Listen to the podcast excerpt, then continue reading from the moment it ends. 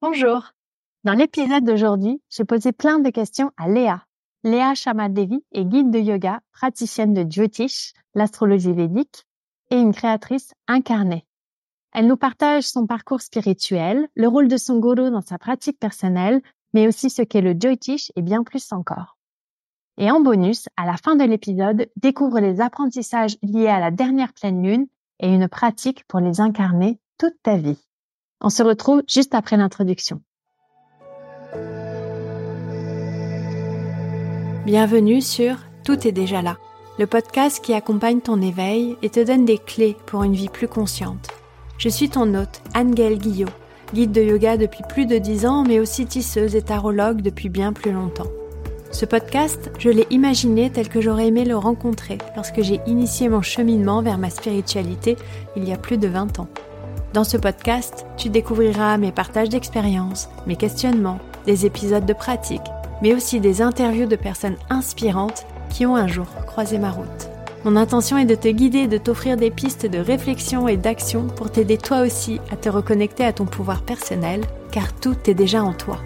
Je t'invite dès maintenant à t'abonner au podcast pour ne pas manquer les prochains épisodes, et je te retrouve tout de suite pour l'épisode du jour.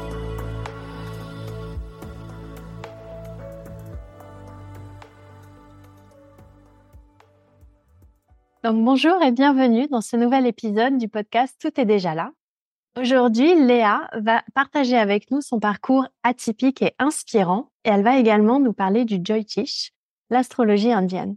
Donc déjà, bonjour Léa, merci d'avoir accepté cet échange. Bonjour, ben merci à toi pour l'invitation. Est-ce que tu peux débuter en nous présentant aujourd'hui ce que tu proposes et qui tu es, euh, sachant que j'avais envie que tu viennes dans ce podcast parce que ton parcours, il est pour moi empreint vraiment d'authenticité et j'ai à cœur vraiment de pouvoir mettre en avant des personnes qui, comme toi, ont une pratique incarnée et une volonté vraiment de porter leurs valeurs. Est-ce que tu peux me parler, voilà, un petit peu de là où tu en es aujourd'hui et de ce que tu proposes aujourd'hui? Euh, Grosse question. Alors aujourd'hui, euh, je vais me définir par quelques étiquettes pour commencer. Donc, je suis guide de yoga euh, depuis quelques années depuis 2016, je crois. Je pratique l'astrologie indienne, donc le Jyotish. J'ai aussi des activités artistiques euh, dans le dessin, dans la musique et la photographie. Et j'ai aussi du travail dans tout le monde du livre, donc que ce soit en tant que travail éditorial d'éditeur ou euh, de la correction. Donc, en fait, c'est un peu les trois pôles de ma vie. Aujourd'hui, où j'en suis dans mon chemin, c'est au maximum d'essayer d'incarner au plus proche de moi-même ce que je suis, d'être dans cette démarche d'incarner son unicité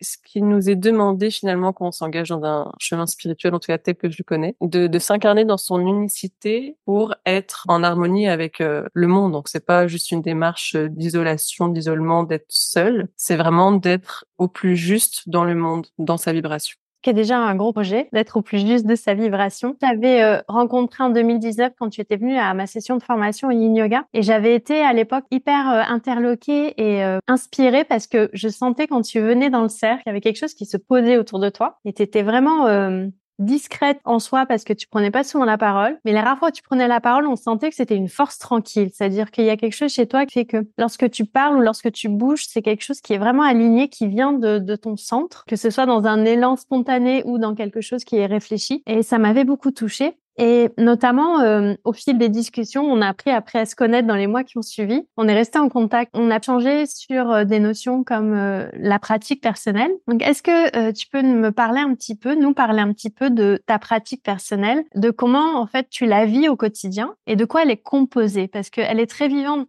Alors en fait déjà, elle commence par, en tant que femme, me connecter à ma cyclicité. Comme on est dans une société où tout est vertical, euh, tout est construit par les hommes pour les hommes, c'est déjà de ramener du cycle, cette euh, idée de mort-renaissance qui est vraiment euh, très ancrée dans, dans la biologie de la femme. Ma pratique, elle va évoluer en respectant ça. Je vais avoir des périodes où ma pratique d'asana, par exemple, va être assez active et énergique, des périodes où je vais être plutôt en retrait, en repos, en essayant d'écouter un maximum mon corps. Ça, c'est vraiment euh, aujourd'hui ma base de sentir où mon corps en est et du coup développer tout autour. Ça va surtout influencer ma pratique d'asana, mais en fait tout le reste du temps, j'ai une pratique plus ancrée qui va être dans les mantras, dans la méditation. Comme je pratique aussi l'astrologie indienne, le jyotish, ça va, ma, ma pratique personnelle va aussi s'adapter en fait à des facteurs de l'astrologie indienne. Chaque jour de la semaine est relié à une planète. Donc, par exemple, aujourd'hui, on est mercredi, euh, jour de Mercure. Donc, en fonction de cette énergie-là, je vais euh, faire des choses qui sont plus liées à la planète du jour. Par exemple, le vendredi, jour de Vénus, c'est vraiment le jour où je vais prendre du temps pour moi, pour euh, me faire un automassage, me maquiller, prendre ce temps-là que je prends pas forcément les autres jours parce que j'ai pas le temps. Et ça, ça fait partie de ma pratique en fait. Je trouve que ce soin personnel, il est euh, hyper important. Et ma pratique, elle est aussi très reliée à certaines divinités. Comme j'ai été en fait euh, éduquée dans la spiritualité avec tout le monde indien, toute la spiritualité indienne et euh, que j'ai euh, reçu en tout cas l'autorisation d'enseigner en Inde dans un ashram, ça a été béni en fait par euh, toutes ces pratiques liées aux divinités. Et chaque jour en fait, je commence par me relier à la déesse Lakshmi, avoir un temps de gratitude pour tout ce que j'ai, parce que c'est pour essayer en fait d'équilibrer mes inquiétudes, demandes, de parfois pas réussir à avoir tout ce que je veux tout de suite. Donc essayer de retrouver cette unité là de, en fait, il y a déjà tellement d'abondance bah déjà profitons déjà de ce que j'ai. Et le soir, je vais me relier à la déesse Kali et je vais prendre le temps de remercier en fait pour tout ce qui a été, tout ce qui est et tout ce qui sera. Mais du coup aussi tout ce qui a été pénible, tout ce qui a été joyeux, parce qu'il y a cette idée de tout ce qu'on traverse, on le traverse pour une raison et quand on se relie au yoga et au jyotish, il y a cette idée de karma, d'incarnation, de réincarnation, de ce que l'âme doit vivre dans cette vie. Et donc voilà, j'essaye de me relier à tout ça. Donc ma pratique, elle se fait euh, en dehors de mon tapis, sur mon tapis, euh, par l'écriture, par le chant, la méditation. Et elle est très empreinte du coup de, de culture hindouiste. Euh, et indienne. Est-ce que tu pourrais nous parler de comment tu vis cette euh, dualité entre la culture occidentale et la culture hindouiste? En tant que guide, je veux m'assurer que je respecte beaucoup la culture hindouiste, mais aussi la culture que j'ai reçue. Euh, ne pas aller euh, vers quelque chose qui ne fait pas partie complètement de mon éducation et pour autant qui m'attire beaucoup, c'est trouver cet équilibre en fait qui va permettre à la fois de partager quelque chose dans lequel je ne suis pas née et en même temps de montrer combien c'est puissant et combien en fait on peut en restant humble et en restant dans dans le respect de ce qui a été transmis, de pouvoir transmettre quelque chose qui n'est pas de notre culture sans faire de l'appropriation culturelle. Comment toi tu vis ce concept déjà d'appropriation culturelle et comment dans ta transmission il vit? Bah, C'est une super question en fait parce que évidemment dans tout ce que je fais, en fait, c'est hyper relié au monde indien. Qui suis-je, moi, en tant que Française, qui ne suis pas née dans cette culture, pour parler de tout ça? Euh, Mais il se trouve que la vie m'a amené en Inde dans un ashram où j'ai suivi l'enseignement d'un maître de yoga, d'un gourou, qui lui m'a donné la bénédiction de euh, transmettre ses mmh. enseignements. Et si je ne parlais pas de tout ça, je me couperais en fait, c'est comme si je me mutilais parce que toute ma vie, elle est liée à ça. En fait, moi, je suis arrivée au yoga parce que j'ai fait euh, peut-être 20 ans de dépression. J'étais en, fait, j'étais en dépression très jeune enfant et euh, et du coup jusqu'à euh, bah, jeune adulte. Et quand j'étais à un point où je me suis dit en fait là, soit maintenant j'en finis vraiment, soit je me prends cette énergie pour m'accrocher. En fait, le le yoga est arrivé et quelques mois après, je me suis retrouvée dans cet ashram à suivre les enseignements du gourou. Et clairement, je dois ma vie à ça parce que sans sans la transformation et les transformations que m'ont apporté ces enseignements, je serais pas là aujourd'hui. Donc, j'essaye en fait de faire ça en l'honorant. Ça veut dire, je le fais en toute humilité. Je reconnais mes limites. De, ce n'est pas la culture dans laquelle je suis née, mais c'est clairement ma culture de cœur et je tourne tellement autour de ça que en fait je pourrais je devrais m'empêcher de vivre en fait à nouveau si euh, si je devais pas en parler j'ai ouais j'essaye de faire ça avec humilité respect et continuer à apprendre à apprendre et à, et à replacer les choses dans leur contexte oui, parce que finalement, le fait d'être connecté à un gourou, ça donne aussi cette légitimité, en fait, dans la culture hindouiste de ce qui nous a été transmis. Et du coup, aussi, je trouve qu'il y a une dimension qu'on oublie souvent, c'est de dire que euh, ce qui nous est transmis est aussi réfléchi par le gourou et légitime parce qu'il sait que derrière, on peut être amené à transmettre en Occident. On ne nous transmet pas non plus, je pense, tout et on ne transmet que ce que l'on peut aujourd'hui digérer et transmettre à notre tour et donc qui peut être reçu. Est-ce que tu pourrais euh, aussi nous évoquer cette rencontre avec ton gourou et votre relation à la fois en tant que Shishya Guru, c'est-à-dire euh, élève euh, maître, et en même temps dans comment cela impacte ta sadhana en fait? Comment est-ce que lui nourrit ta sadhana? Alors en fait c'est un mon gourou Bishwaji euh, ou Yogrishi Vikshetu, c'est un, un gourou qui euh, est très actif, donc il organise des formations de yoga plusieurs fois dans l'année. Il adore la technologie, donc il est beaucoup dans la communication, beaucoup sur les réseaux sociaux, et en fait il fait beaucoup de parallèles entre la spiritualité et la technologie, c'est assez drôle. Moi, déjà, ce que j'ai vraiment beaucoup aimé chez lui, c'est sa joie de vivre, en fait. Comment il est resté proche de sa vibration enfantine et comment il nous enseigne que, en fait, nous sommes à la base de la pure joie. et que c'est ce qu'on doit retrouver.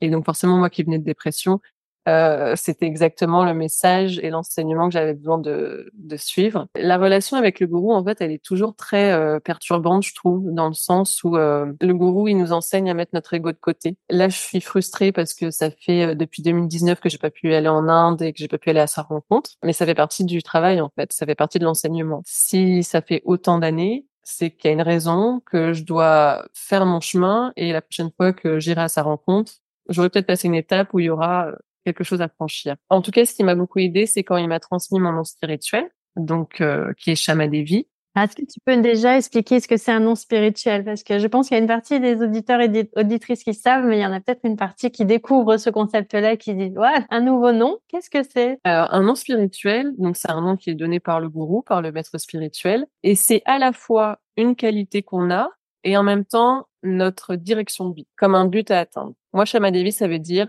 donc Devi, ça veut dire déesse. Et Shama, ça veut dire celle qui vit dans le cœur. Donc c'est la déesse qui vit dans le cœur. Et en fait, ce nom, c'est un enseignement quotidien pour moi parce que effectivement, euh, je dois réapprendre quotidiennement à faire les choses à partir du cœur. Et dès que je fais le choix d'agir à partir du cœur, donc je fais souvent des choix qui sont complètement incongrus pour euh, la société euh, cartésienne, euh, très basée sur le mental et, et, sur des schémas à suivre. Ben en fait, c'est là où je suis la plus heureuse. Et quand je fais ces choix à partir du cœur, c'est là où c'est le plus juste. Mais pour moi, ça a été tout un travail de déconstruction parce que comme j'ai toujours eu ce, ce sentiment d'être un peu bizarre, toujours essayé de, me mettre dans la case et dans la norme, sauf que bah, j'avais l'air encore plus bizarre parce que ça marchait pas. Et, euh, et du coup, maintenant, je suis vraiment dans ce processus de assumer en fait tout ce que je suis. Et c'est vrai que par exemple, pour moi, ça s'incarne beaucoup dans la multipotentialité avec tout ce que je fais, parce que ça, c'est moi. On m'a toujours dit depuis que je suis petite, euh, oui, mais on peut être bon qu'à une chose. Bah, en fait, non.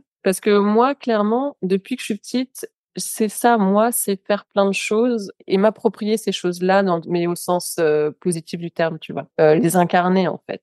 Du coup, c'est là en ce moment, j'étudie pas mal la Bhagavad Gita. Enfin, ça fait des années, euh, c'est dur comme étude. Et il y a cette phrase de, de mes études là qui ressort, c'est euh, sois simplement ce que tu es. J'aime beaucoup le simplement dans la phrase, naïvement glissé, sois simplement ce que tu es. Bah oui. Mais en fait, c'est ça veut dire ben enlève tes conditionnements, enlève tes peurs limitantes, tes croyances limitantes, enlève tes illusions et retrouve ce que tu es finalement dans le simplement, c'est ce que tu es à la base. Et c'est ce chemin de retour vers nous-mêmes que nous propose le yoga et le jyotish. Et c'est ça qui m'intéresse. Donc ce nom, il t'a donné la direction et t'as donné cette connexion aussi à ton gourou. Je me rappelle quand euh, quand j'avais reçu mon nom euh, de mon gourou, c'est tu sens aussi que le lien se tisse vraiment entre le gourou et le chicha lorsqu'il y a le, ce nom et qui vient te donner, euh, j'ai pas envie de dire une place, mais un travail à faire, une responsabilité aussi dans un sens. Et je me rappelle que que mon gourou m'avait aussi donné un mantra qui allait avec. Et puis du coup de ce jour-là, après régulièrement, j'avais des postures à travailler, j'avais des textes à lire. Est-ce que tu as aussi cette démarche-là avec ton ton gourou de d'avoir ce suivi au niveau de ta progression? Est-ce que même si tu l'as pas vu que tu pas pu suivre de stage, tu peux échanger avec lui ou est-ce que tu t'es euh, voilà comment euh, avancer dans ta, pratique finalement dans ta sadhana? En fait, euh, je, je, pourrais le contacter mais je le fais pas parce qu'avec ces gourous là en fait, ils sont entourés de beaucoup d'élèves, beaucoup de personnes et je suis toujours cette personne qui dit en fait, il y a déjà suffisamment d'agitation autour de lui, je vais pas en rajouter. Et malheureusement, je suis comme ça. Alors je pense que c'est un espèce de défaut parfois mais bon ça peut être peut-être une qualité aussi. Et du coup, je vais pas oser mais par contre, ce qui est intéressant, c'est qu'à chaque fois que je le vois, il me sort une phrase qui me euh, donne un espèce de travail. Euh, par exemple, la première fois que je l'avais rencontré, à la fin de la formation, il m'avait dit faut, faut que chaque jour tu fasses un truc pour toi. Et moi, à l'époque, je comprenais pas ce que ça voulait dire. Ça veut dire quoi euh, j'étais encore en... Enfin, j'avais des outils pour sortir de la dépression et le yoga m'a aidé à en sortir, mais du coup, j'avais quand même encore mon mental affecté par ça. Et donc, c'est me mettre au centre de ma vie, c'était dur à, à faire. Et la dernière fois que je l'ai vu, il m'a dit, je veux que tu chantes. Et il m'a un peu forcé tout le temps que j'étais à l'ashram à chanter pendant les kirtans, euh, donc les, les, soirées où on chante des mantras entre euh, yogi et non yogi. Et en fait, c'est, c'est grâce à lui que derrière, moi, j'ai sorti mon, petit EP de musique euh, moderne l'année dernière. C'est intéressant parce que, en fait, le gourou, il voit vraiment à travers toi. Et par exemple, moi, la voix, depuis que je suis petite, je sens que j'ai, j'ai du pouvoir à puiser dans ma voix. Dès que je chantais, avant, en fait, je m'étais à pleurer parce que J'avais l'impression d'être nue devant les gens. Et j'ai dû faire tout un travail pour euh, déconstruire ça, me reconnecter à ma voix et réussir à chanter euh, de façon complètement libre et, euh, et sans crainte. Et il m'a il m'a mis sur ce chemin-là en fait. C'est mmh. ça qui est rigolo. Ouais, ils savent où pousser, où appuyer, puis ils savent où nous faire travailler aussi. Et puis où mettre des silences. Je me rappelle une fois, parce que parfois en fait, il, il propose à certains élèves à être assistants pendant cette formation. Et je me rappelle, j'avais eu un entretien avec lui. J'ai dit ah c'est sûr, il va me demander. J'étais là et puis il y avait mon ego qui fond. ah c'est bon, c'est le moment. Et, il m'a rien demandé en fait. Il me demandait juste comment j'allais. Et je suis sortie d'entretien en mode, ah, mais je suis trop triste, je suis trop déçue. Et en fait, bah, il te fait travailler. Ouais. Parce que, en fait, ce que ton ego, enfin, la soif de ton ego, en fait, il y répond pas. Donc, il t'apprend à, à travailler encore. Et du coup, à retourner dans ton cœur plutôt que dans ton ego, c'est-à-dire à aller à la source pour euh, puiser là où il y a vraiment de quoi te nourrir et non pas aller vers quelque chose qui va te dessécher et, et t'amener euh, peu d'épanouissement au final.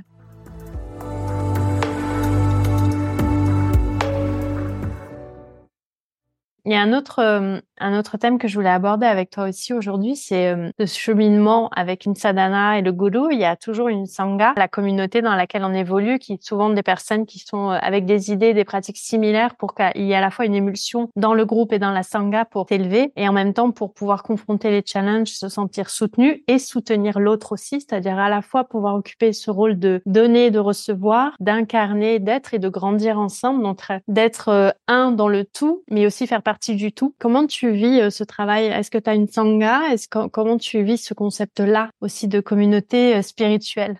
Bah, euh, je la vis surtout quand je suis à l'ashram en fait, ou alors grâce à l'ashram, parce que c'est assez intéressant. À l'ashram. Du coup, on est tous ces personnes en recherche de sens vont appliquer certaines règles. Bah, par exemple, à l'ashram, c'est tout bête, mais on est dans le silence de 9h du soir à 9h du matin. des choses comme ça, un peu des règles bizarres pour le monde extérieur, mais voilà, pour nous, c'est bien. Et, et, donc, on est là à venir d'horizons complètement différents, avec des âges complètement différents, certains qui sont reliés à une religion, d'autres pas. Euh, c'est ça qui est génial en fait, ce que j'aime bien dans ce lieu, c'est que tu peux avoir des, des musulmans, des chrétiens, des juifs, euh, des pas du tout reliés à une religion, euh, juste mus par la spiritualité, qui se retrouvent pour les mêmes valeurs. Et ça me fait toujours euh, grandir en fait d'être là-bas parce que l'autre te fait travailler et dans un ashram, il n'y a rien euh, d'idéal en fait. Donc, euh, tu as des gens qui vont quand même réussir à te faire du mal d'une certaine façon, des gens qui vont te,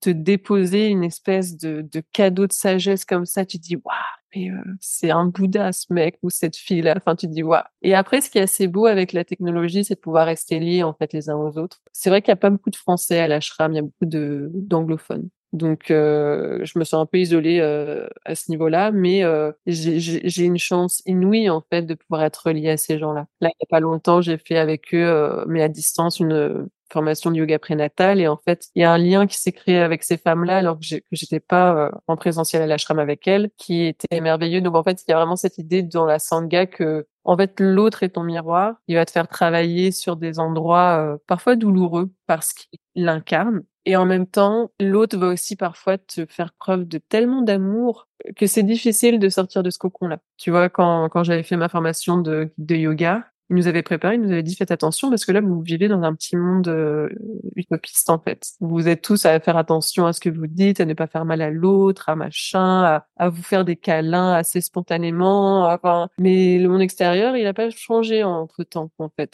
On a beau être préparé, euh, on ne sait pas, il y a toujours une petite dépression après le retour à la vie euh, normale. Mais il y a quand même toujours cette possibilité de se connecter à des gens de cœur à cœur qui sont sur cette vibration-là. Et en fait, ça, je trouve ça beau parce que du coup, tu te sens plus seul. Oui, ce qui est beau dans une sangha, comme tu l'évoquais, c'est que finalement, ce sont des personnes de milieux, d'origine, euh, de pays total et de cheminements totalement différents, se retrouvent au même endroit, se rendent compte qu'elles partagent les mêmes, euh, la même direction, en tout cas, et le même souhait. Et du coup, c'est cette émulsion et toute cette euh, multiplicité des profils, des envies, des souhaits, des visions, des, de cheminements qui vont nourrir les uns les autres. et c'est quand même très, très fort. Et c'est vrai que pour rebondir aussi sur ce que tu disais de l'importance de prévoir toujours un SAS quand on sort de formation. Parce que je l'ai, j'ai vécu les deux cas euh, euh, dans, dans mon parcours où des formations je suis allée après direct dans le feu. Euh, je me rappelle quand je suis rentrée du Canada, Je suis de l'avion. Il y avait en plus, ils venaient de fermer les douanes, donc j'avais pris euh, deux heures d'attente à la douane pour arriver à Paris. J'ai eu le temps euh, de prendre un taxi, d'aller chez un ami qui habitait Paris, de prendre une douche et j'enseignais en fait. Donc j'ai atterri à 10 heures, j'enseignais à midi et demi, je crois. Et, euh, et je me suis dit heureusement qu'en fait ce cours, c'est un cours où je connais bien les élèves, où je sais que voilà ça se passe bien. Et j'ai eu la chance une fois de pouvoir faire euh, une session euh, à Amsterdam et derrière de m'être pris trois jours derrière la formation et de pouvoir justement redescendre, reprendre un quotidien déjà euh, moi seule, d'aller faire mes cours, d'aller rééchanger avec le monde extérieur à distance et ensuite d'avoir ce sas pour revenir. Et c'est vrai qu'on se rend pas toujours compte d'à quel point quand on reçoit une transmission en formation dans une immersion, il y a un contexte qui se crée autour des personnes qui forment le cercle et qui n'est jamais celui de l'extérieur en fait. Et que les personnes qui sont extérieures, quand on arrive, elles vont pas nous recevoir justement comme tu disais avec euh, les gros câlins, les gros sourires. Souvent, ça va être euh, ah bah ça y est, t'es de retour. Alors on en était là. Alors que toi, tu es là genre, non, moi j'ai avancé en fait. Entre-temps, j'ai fait des kilomètres et des kilomètres et j'en suis plus là. Donc, de trouver cet équilibre pour revenir au quotidien. Et euh, moi, je sais que, et je crois que tu l'évoquais aussi au début dans ma sadhana, c'est ce qui est important, c'est d'avoir une pratique qui est très incarnée dans l'hindouisme et dans parce que moi aussi c'est la, culture qui me parle mais dans et en même temps qu'elle soit très pratico-pratique dans l'environnement dans lequel je vis c'est-à-dire qu'elle me déconnecte pas de mon quotidien de mon foyer de mes, mes souhaits mais qu'elle puisse venir nourrir et le porter et m'aider à grandir dans ce quotidien là c'est pas toujours évident de tisser une sadhana qui nous permet ça souvent on a l'impression qu'il faut soit complètement se retirer Mm. soit bah, du coup faire quelque chose qui est très hybride entre plusieurs choses pour que ça colle à notre quotidien. Et c'est là où souvent le gourou rentre en compte et dit, euh, comme tu disais, avec parfois juste une phrase ou un mot, mais des fois même un regard. Moi, je me rappelle avoir eu juste des échanges de regards parfois avec mon gourou. Là, je fais, ok, bon, j'ai compris, ne dis rien, c'est bon, et, euh, et d'avancer.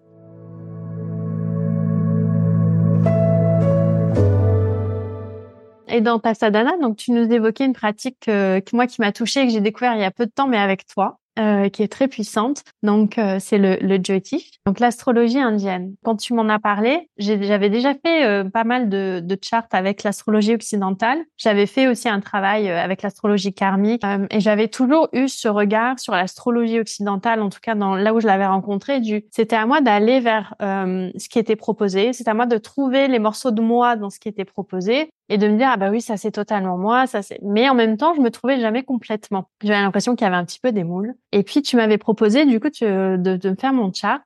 Alors, je crois que c'était il y a, maintenant, c'était il y a un an et demi, deux ans, hein, je pense, parce que c'était en 2022, on s'est revu pour la formation dans du dragon, c'était juste après, je crois. Oui.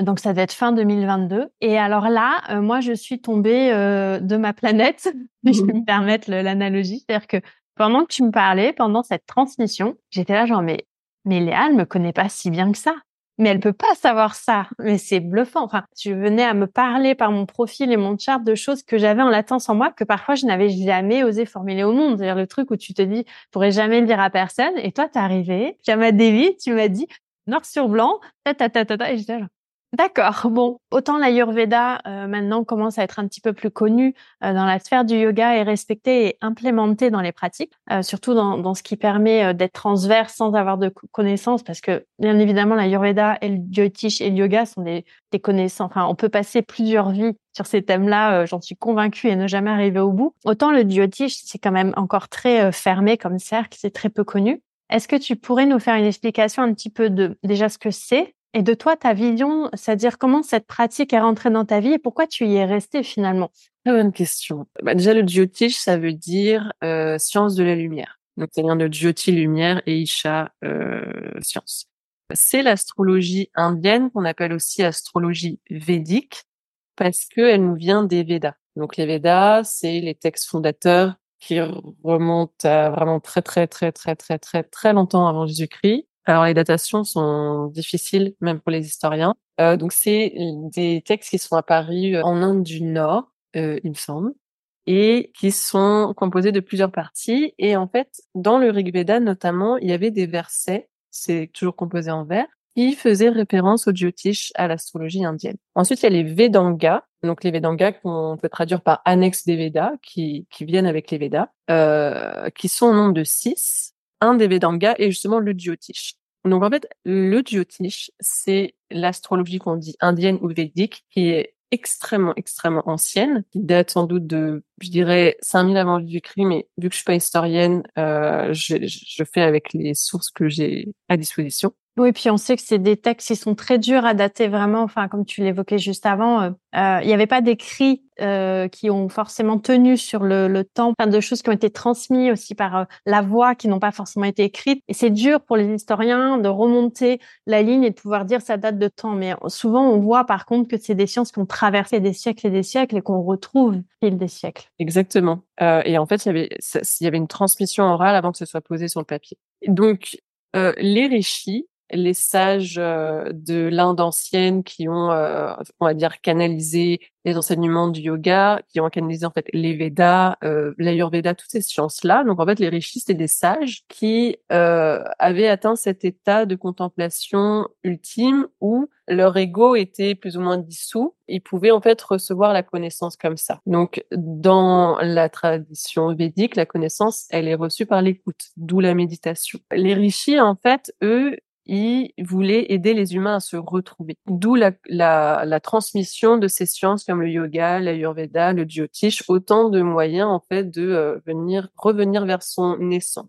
Il y avait cette idée que tout est basé sur la réincarnation. En fait, l'être humain, c'est une âme, une âme euh, qui a une essence infinie, qui s'incarne dans un corps matériel. Mais quand l'âme s'incarne dans le corps matériel, elle oublie qui elle est. Et alors, le l'ego euh, se construit le mental prend de la place et en fait le chemin de l'être humain c'est de revenir à cette essence, de retrouver cette essence. C'est en fait vraiment la définition du chemin spirituel. Donc les rishis, ils ont transmis le jyotish et le jyotish c'est l'observation du ciel. C'est regarder où sont placées les planètes, dans quelle constellation à ce moment-là, qui nous amène à la charte natale. La charte natale c'est la photographie du ciel à la naissance de quelqu'un. C'est vraiment comme si on avait euh, on pouvait faire une capture d'écran et en fonction de l'heure de naissance, du lieu de naissance, euh, du jour de naissance, on peut retrouver en fait le placement des planètes. Oui, le joystick va se baser à la fois sur ton lieu, ton heure de naissance, ton année, pour faire cette cartographie-là en fait. C'est-à-dire que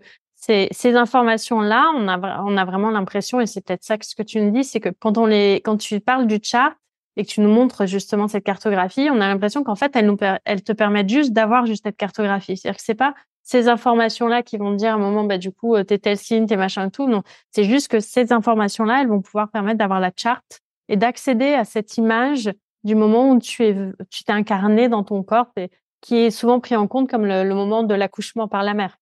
Oui, c'est vraiment quand, quand il y a l'accouchement. Donc, du coup, c'est pour ça que le, l'heure est importante parce que euh, si quelqu'un dit, bah, moi, je suis né euh, tel jour à telle date, euh, mais en fait, si tu né à 9h du matin ou à 17h euh, de l'après-midi, les planètes, elles ont bougé entre-temps. Donc, euh, j'aurais pas la même histoire, en fait, à 9h du matin ou à 17h. Donc, avec la charte, on va regarder dans quelle constellation sont les planètes. Le je travaille du coup avec le karma. Alors le karma, aujourd'hui, en fait, on en a une idée, très faussée parce qu'on pense juste à un karma négatif et il y a ces expressions courantes de ah ça c'est karma, euh, c'est ton karma. Oh, j'ai qu'est-ce que j'ai fait dans une vie antérieure? Parce que vraiment mon karma.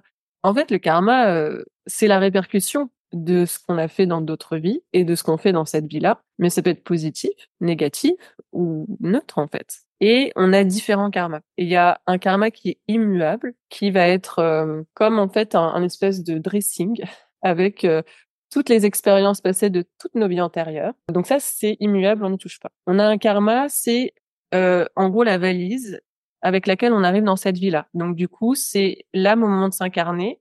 Enfin, je dis bon bah il faut que je travaille là-dessus dans cette vie-là. Elle va aller dans le dressing, dire j'ai besoin de ça, j'ai besoin de ça, j'ai besoin de ça. Donc le pire comme le meilleur, je prends tout, je mets dans la valise. Et le troisième karma, c'est celui qu'on est en train de créer dans cette vie-là. Le jyotish peut nous aider à avoir une influence sur le karma. Donc il y a, y a, un karma qui est inchangeable, mais il y a des karmas qui sont changeables. Et du coup, étudier la charte de quelqu'un, ça va être pouvoir proposer des remèdes, des upayas, guider la personne dans ses choix pour que la personne aille au plus proche de sa vibration. Et il y a vraiment cette idée que ce n'est pas fataliste. C'est pas comme si on était une marionnette euh, qui était dirigée par le destin. C'est on garde notre libre arbitre. Mais c'est bien de le faire en conscience. En conscience justement des énergies planétaires qui sont à l'œuvre. Toutes les chartes sont différentes, euh, toutes les histoires sont différentes, et c'est assez passionnant en fait, je trouve, de, de voir à quel point euh, effectivement, comme enfin t'es pas la seule à me l'avoir dit, de quand j'ai fait des lectures de, de chartes natales, les gens se retrouvent, euh, mais c'est incroyable quoi. Je, je trouve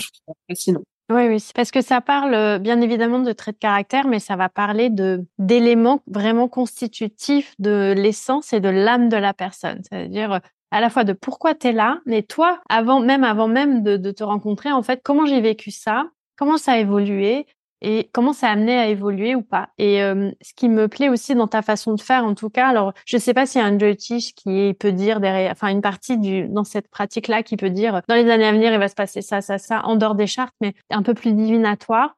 Mais ce qui m'a énormément plu, en tout cas dans ton approche, c'est que tu viens justement exposer ce qui est, discuter sur le ressenti et de là à la rencontre de la personne. Donc, tu es vraiment venu à la rencontre de là où j'étais pour dire, bah là, ce que tu peux travailler, c'est ça parce que ça va jouer là-dessus et ça peut t'aider là où tu en es pour aller vers ta solution, ta réponse. Euh, là, tu vas peut-être traverser ça. Donc, si tu fais cette pratique-là avec ce mantra, tu vas pouvoir euh, aller chercher une énergie qui va te clarifier la situation pour pas partir vers quelque chose qui soit euh, peut-être trop obscur. Et j'ai trouvé ça hyper concret pour moi Déjà parce que c'est relié à ma sadhana, vu que c'est dans l'hindouisme, mais aussi parce que euh, du coup, tu venais pas en me disant, bah non, euh, comme t'es comme ça et que t'es ascendant ça et que ta planète est là, bah c'est comme ça. C'était non, non. En fait, là, aujourd'hui, c'est en effet, tu peux ressentir ça.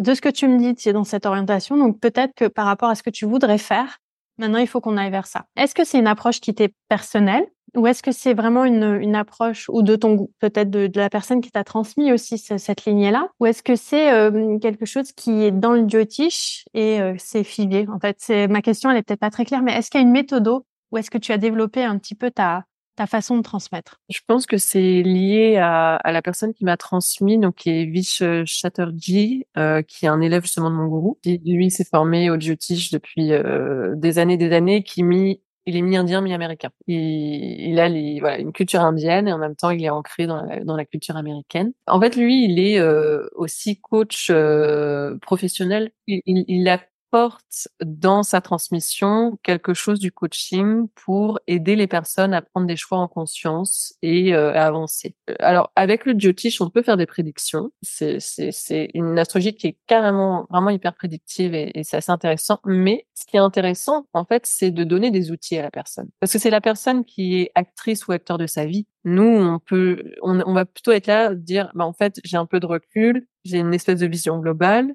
comme tu disais tout à l'heure, en fait, euh, va travailler ça. Par exemple, ça peut être euh, une posture de yoga. À un moment donné, pour une personne qui est dans un, un, gros manque de confiance en soi, faire une posture de guerrier, prendre tous les matins pendant tant de temps pour pouvoir euh, l'aider à prendre une, euh, un choix professionnel dans un dilemme. Tu vois, des choses comme ça, ou une pratique de mantra. C'est vraiment plutôt donner des outils, des remèdes pour que la personne après puisse, elle, agir. Et, et nous, on peut toujours être là pour conseiller. Donc oui, il y a la façon dont ça m'a été transmis, mais c'est moi aussi, je suis comme ça. Euh, je déteste qu'on me demande les solutions parce que c'est pas à moi de les trouver en fait. Bien sûr.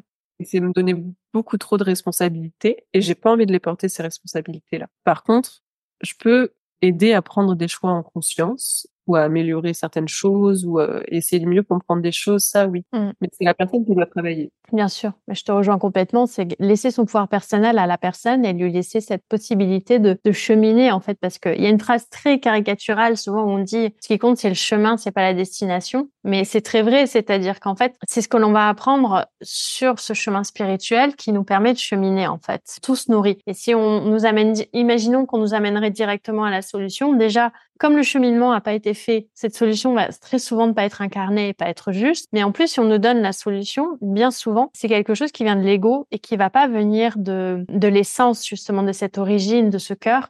Parce que la personne n'aura pas pu cheminer. moi, je vois ça aussi dans le tarot. Des fois, lorsqu'on consulte, on va me dire euh, est-ce que je dois rester avec un tel ou un tel? Est-ce que je dois accepter le boulot? Et je dis bah, je sais pas. Par contre, ce qu'on peut faire, c'est aller voir ce qui se passe et euh, observer en fait comment ça bouge et comment ça vibre pour vous. Ces upayas, elles peuvent être à la fois des mantras, des pranayama, des postures de yoga. Et il y a aussi des conseils euh, au niveau de l'alimentation. Tu donnes parfois qui sont basés sur l'ayurveda, euh, des méditations, j'imagine aussi peut-être. Est-ce qu'il y a d'autres outils que vous que tu utilises pour pour guider? Bah, en fait, ça, va dépendre du profil de la personne, mais j'ai déjà pu donner comme conseil à une personne, euh, en fait, euh, pour trouver vraiment les réponses à vos questions, danser. Parce que dans sa charte, il y avait un, truc de la danse était euh, guide et c'est quelqu'un qui adorait danser, mais qui prenait plus le temps. Fallait qu'elle se reconnecte en fait à ça, à sa, à son étincelle. Et, et donc ça, va vraiment dépendre du profil. Par exemple, certaines personnes, ça va être de jardiner, de mettre les mains dans la terre. Ça va beaucoup être lié à ce qu'on appelle les nakshatras. Jyotish, c'est les constellations maisons lunaires qui n'existent pas en astrologie occidentale et, et que, en fait, je crois que ça me passionne trop, c'est incroyable. Et il y a beaucoup de symbolisme lié à ces constellations. Ces constellations vont vraiment permettre de déterminer en fait un peu des, des activités qui peuvent faire du bien à la personne ou l'aider dans son cheminement. Il va vraiment à la rencontre de, de la, du profil de la personne. On n'est pas dans quelque chose qui va être lié uniquement à son signe astrologique. C'est pas exactement les mêmes non plus d'ailleurs dans l'astrologie hindouiste et dans l'astrologie occidentale, mais ça va être vraiment, enfin, j'avais dire des remèdes de vie et des remèdes vivants, quoi. C'est, on va pas nous dire d'un seul coup, il faut que si tu es quelqu'un qui vit à Paris, on va pas dire, bah là, il faut que tu partes dans un ashram au Tibet, euh, méditer pendant six mois. Si, si vous sentez que la personne, en fait, elle en est pas là, en fait, vous allez avoir d'autres outils qui vont euh, permettre d'avancer là-dessus.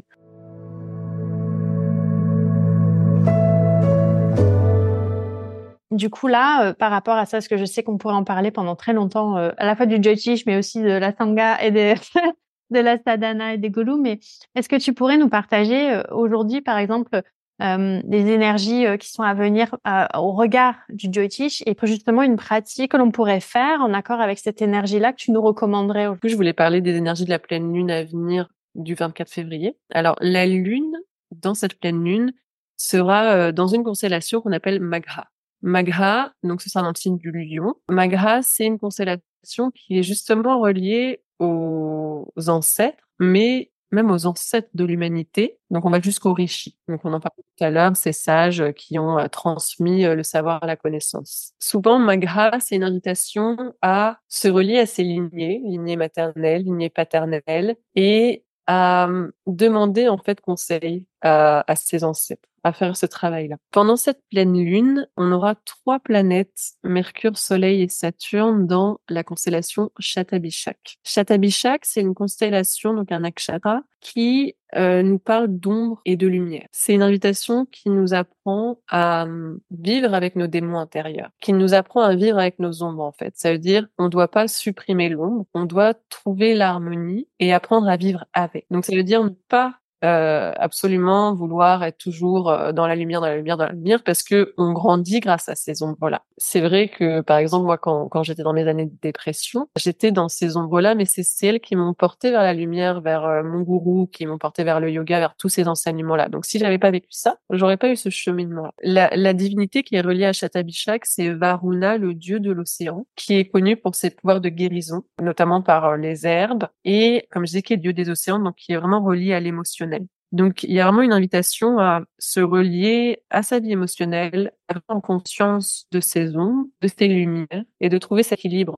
Finalement, euh, le yoga, ça nous apprend à trouver l'équilibre. Mais qu'est-ce que c'est l'équilibre? C'est des micro-déséquilibres qui qui se cumulent pour donner l'équilibre, parce qu'on n'est jamais dans un vrai équilibre. Et c'est comme quand on médite, euh, le mental, il fait beaucoup de, de va-et-vient jusqu'à trouver un, un espace où il se tait. généralement, ça ne dure pas assez longtemps euh, dans nos sociétés où nos, nos mentales sont très très actifs. Hum, pendant cette pleine lune, on aura Mars et Vénus qui seront dans la maison 8 des, du savoir caché, dans une constellation qui s'appelle Shravana. Shravana, c'est vraiment lié à l'écoute, comme Shruti. Donc, il y a cette idée de d'être à l'écoute, de se relier à ses ancêtres, et donc, à travers ce travail, de se relier en fait à, à son essence, à sa vibration. Ce qui est intéressant, c'est que juste avant euh, qu'on commence le podcast, je suis tombée sur un post justement de mon gourou et qui euh, parlait du mantra Anando Asmi. Et il y a vraiment cette idée de nous sommes tous originellement Anando Asmi. Notre vibration, c'est de la pure joie, la, la, joie divine. Donc on peut prendre un petit temps, euh, juste les yeux fermés, pour se relier à ce mantra et juste la prendre temps de se relier à sa respiration pour commencer.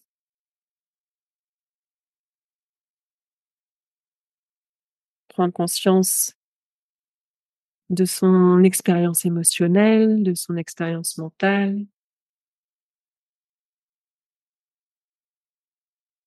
de sa respiration.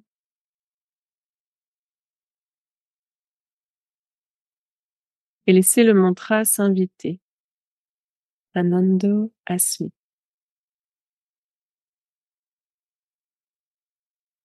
Anando Asmi.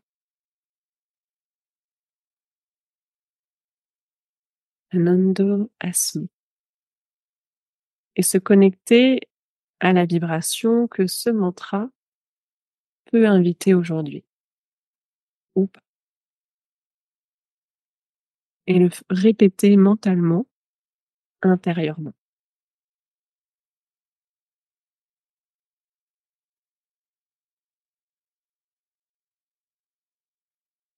La transmission derrière ce mantra, c'est finalement où que je sois à cet instant, que ce soit dans mes ombres ou dans mes lumières,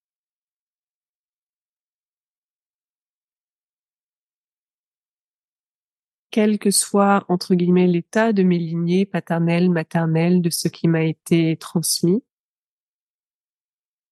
quels que soient tous les événements de la vie, Anando Asmi. Je suis béatitude, je suis cette joie inconditionnelle et divine.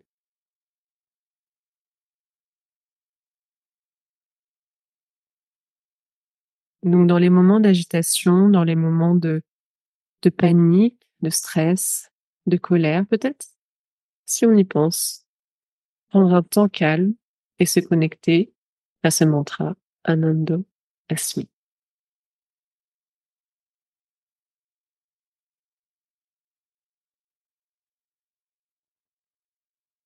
Et on peut doucement ouvrir les yeux.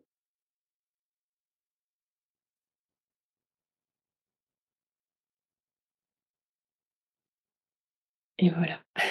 Mmh, merci. Du coup, là, le, c'est lié à la pleine lune du 24. Pendant combien de temps est-ce que s'étire cette énergie Parce que je réalise l'épisode va être diffusé le 29. Est-ce qu'on peut se dire que la pratique, on peut l'étirer jusqu'à la, la nouvelle lune? Est-ce que c'est dans toute l'énergie, en fait, justement, où ça descend, euh, enfin, ça descend, où la lune va se masquer pour après se démasquer qu'on peut utiliser? Est-ce que c'est sur plus longtemps? Pendant combien de temps on peut euh, Oui, jusqu'à la prochaine euh, nouvelle lune, oui, oui. Après, de toute façon, ça, c'est un travail. là, c'est le travail que nous invite à faire cette pleine lune-là, mais en fait, c'est un travail de fou mmh. qui peut se pratiquer éternellement. Oui, clairement, c'est un mantra qu'on peut garder tous les jours et même se le noter quelque part pour y penser dès le matin en fait et revenir à, cette essence justement de joie. Je pense qu'aujourd'hui on en a tous et toutes bien besoin. Donc euh, oui, c'est une pratique intemporelle en soi. C'est-à-dire que là c'est une invitation des astres, mais finalement c'est une pratique euh, bah, de tous les jours. C'est ça. Mmh. Merci infiniment en tout cas Léa d'avoir pris ce temps-là, euh, de partager, de venir un peu à la rencontre voilà de ma communauté. Je vais remettre dans le descriptif du podcast, dans tous les cas, les liens pour te retrouver. Si on veut euh, pratiquer avec toi, via ton site internet pour prendre rendez-vous, par, c'est quoi le, le média que tu préfères pour prendre contact avec toi? Euh, on peut me, connecter par Instagram. Instagram, donc je mettrai aussi le lien de, de ton profil Instagram sur euh, dans les liens connectés et je mettrai aussi euh, celui de ta chaîne YouTube avec ta musique, tes chansons parce qu'elles sont vraiment très belles. même si j'ai vu que tu avais ça avait bien tourné parce que c'est une facette qu'on n'a pas eu le temps aujourd'hui d'aborder, mais tu es une personne vraiment extrêmement créative et qui crée du beau et, et beau dans le sens authentique et dans le sens ça vient vraiment du cœur et ça gagne à être connu. Merci. Merci infiniment, Léa. Et puis, euh, à bientôt. À bientôt. Merci pour l'invitation. Merci infiniment pour ton écoute. Je le sais, le temps est précieux et ça me touche que tu sois là. J'espère que l'épisode d'aujourd'hui t'a donné de l'élan pour déployer ta pratique personnelle. D'ailleurs, si ce n'est pas déjà fait, je t'invite à écouter l'épisode 4 de ce podcast dans lequel je te donne 5 clés pour mettre en place et maintenir une pratique personnelle. Si tu as aimé cet épisode, je t'invite à me laisser 5 étoiles et un petit mot doux avec ton nom, ton identifiant sur ta plateforme d'écoute préférée. Pour savoir comment faire, je t'ai préparé un tuto que tu peux retrouver dans les notes de l'épisode. On se retrouve le jeudi 14 mars pour le prochain épisode dans lequel je te parlerai de mythologie indienne. À bientôt!